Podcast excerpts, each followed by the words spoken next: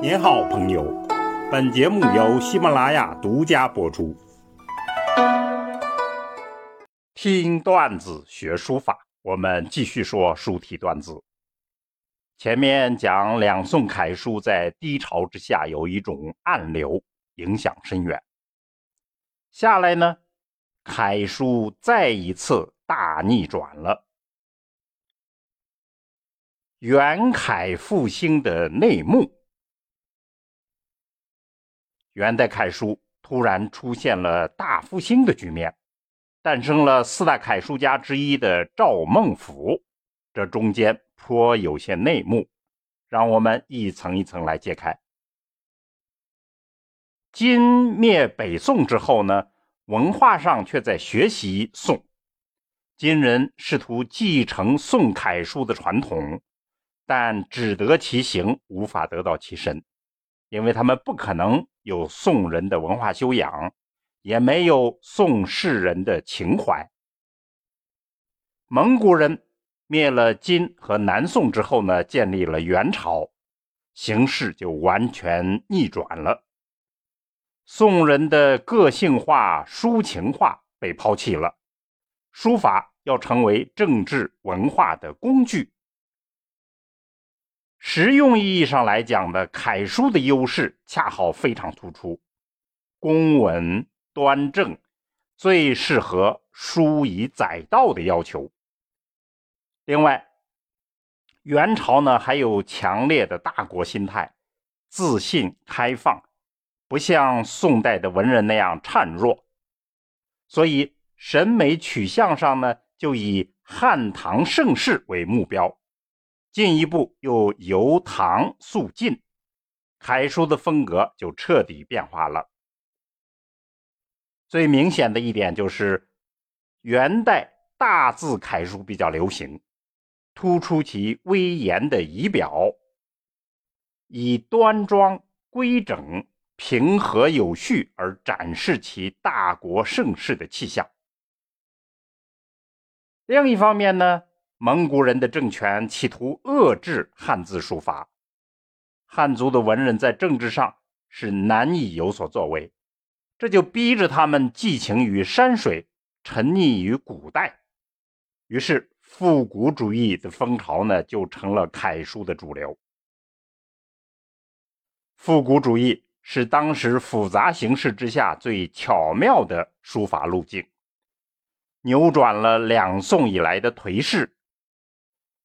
摇成了晋唐余韵，又实质性的在蒙古政权的高压之下弘扬了汉文化，使得楷书在夹缝中间得到复兴。就赵孟頫本身而言，他还藏着一种私密的用意，那就是传承宋高宗赵构，还有南宋的大师张吉之等人。下过很大功夫的对于唐楷的整合工作。总之呢，作为复古主义核心人物的赵孟頫，负载着诸多使命，整合成了赵家军团，以魏晋的神韵加上隋唐的法度，探索了自己楷书发展的新路径。以赵孟頫为核心的赵家军团，包括他书法家的妻子管道生、他的儿子、学生等等，基本上都是在赵孟頫的直接影响之下，沿着各自的感悟去尝试。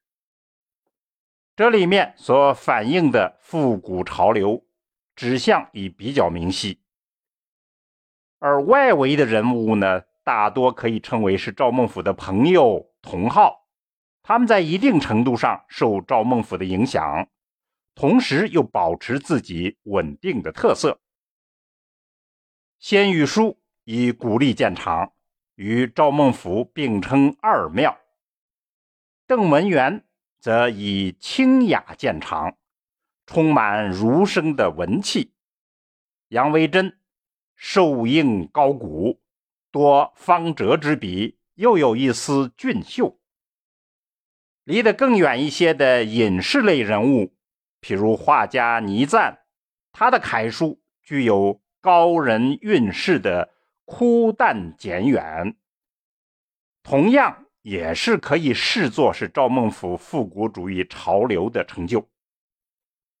这也就表明，复古主义虽然以赵孟頫的圈子为核心，也具有深厚的社会基础，更有长远的历史源流。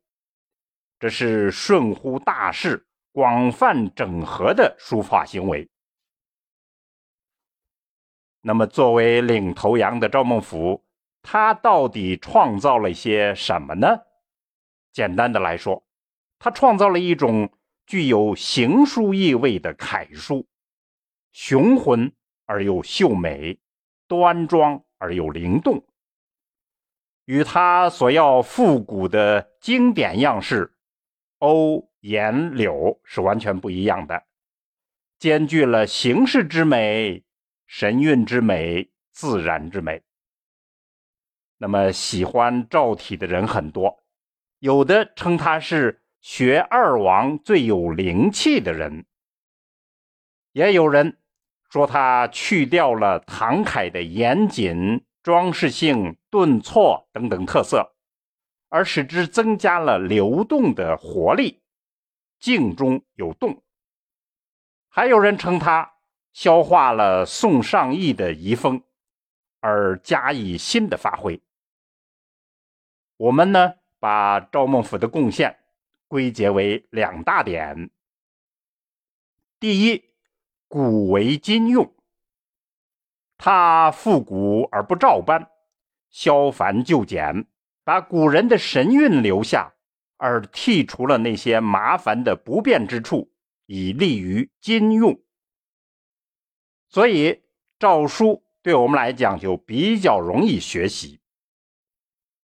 第二，方圆辩证，他把方与圆有机结合起来，人们一般称它是比圆架方。主要就是说呢，点画取圆而结体取方，再加上呢横向取势的扁平特点，就增加了流畅舒展的感觉。这也使他的楷书颇有些精神内蕴。然而这些特色中间也有不好的因素，后人指责他的楷书说因俗而俗。因为俗而俗了，他的确有一些俗气。晚年呢，赵孟頫极力的追求方整有力、骨气沉稳，去掉那些妩媚甜润的气息，在流畅中间突出一种森严之感。从这个意义上来讲呢，晚年的《胆巴碑》是他最好的代表作。此碑呢，就将流畅与森严处理的非常好，而且还显得神采焕发。我们在碑帖段子里讲过这个，大家可以参考。一般来说，越到后代，创新就越难。赵孟頫这样的集大成式的复古创新，实在是难能可贵的。除了他超长的修养，还有那个特殊的历史处境，在纷乱复杂中整合探索，走出自己的道路，这便是我们所理解的袁凯的内幕。好，听段子学书法，我们下次再见。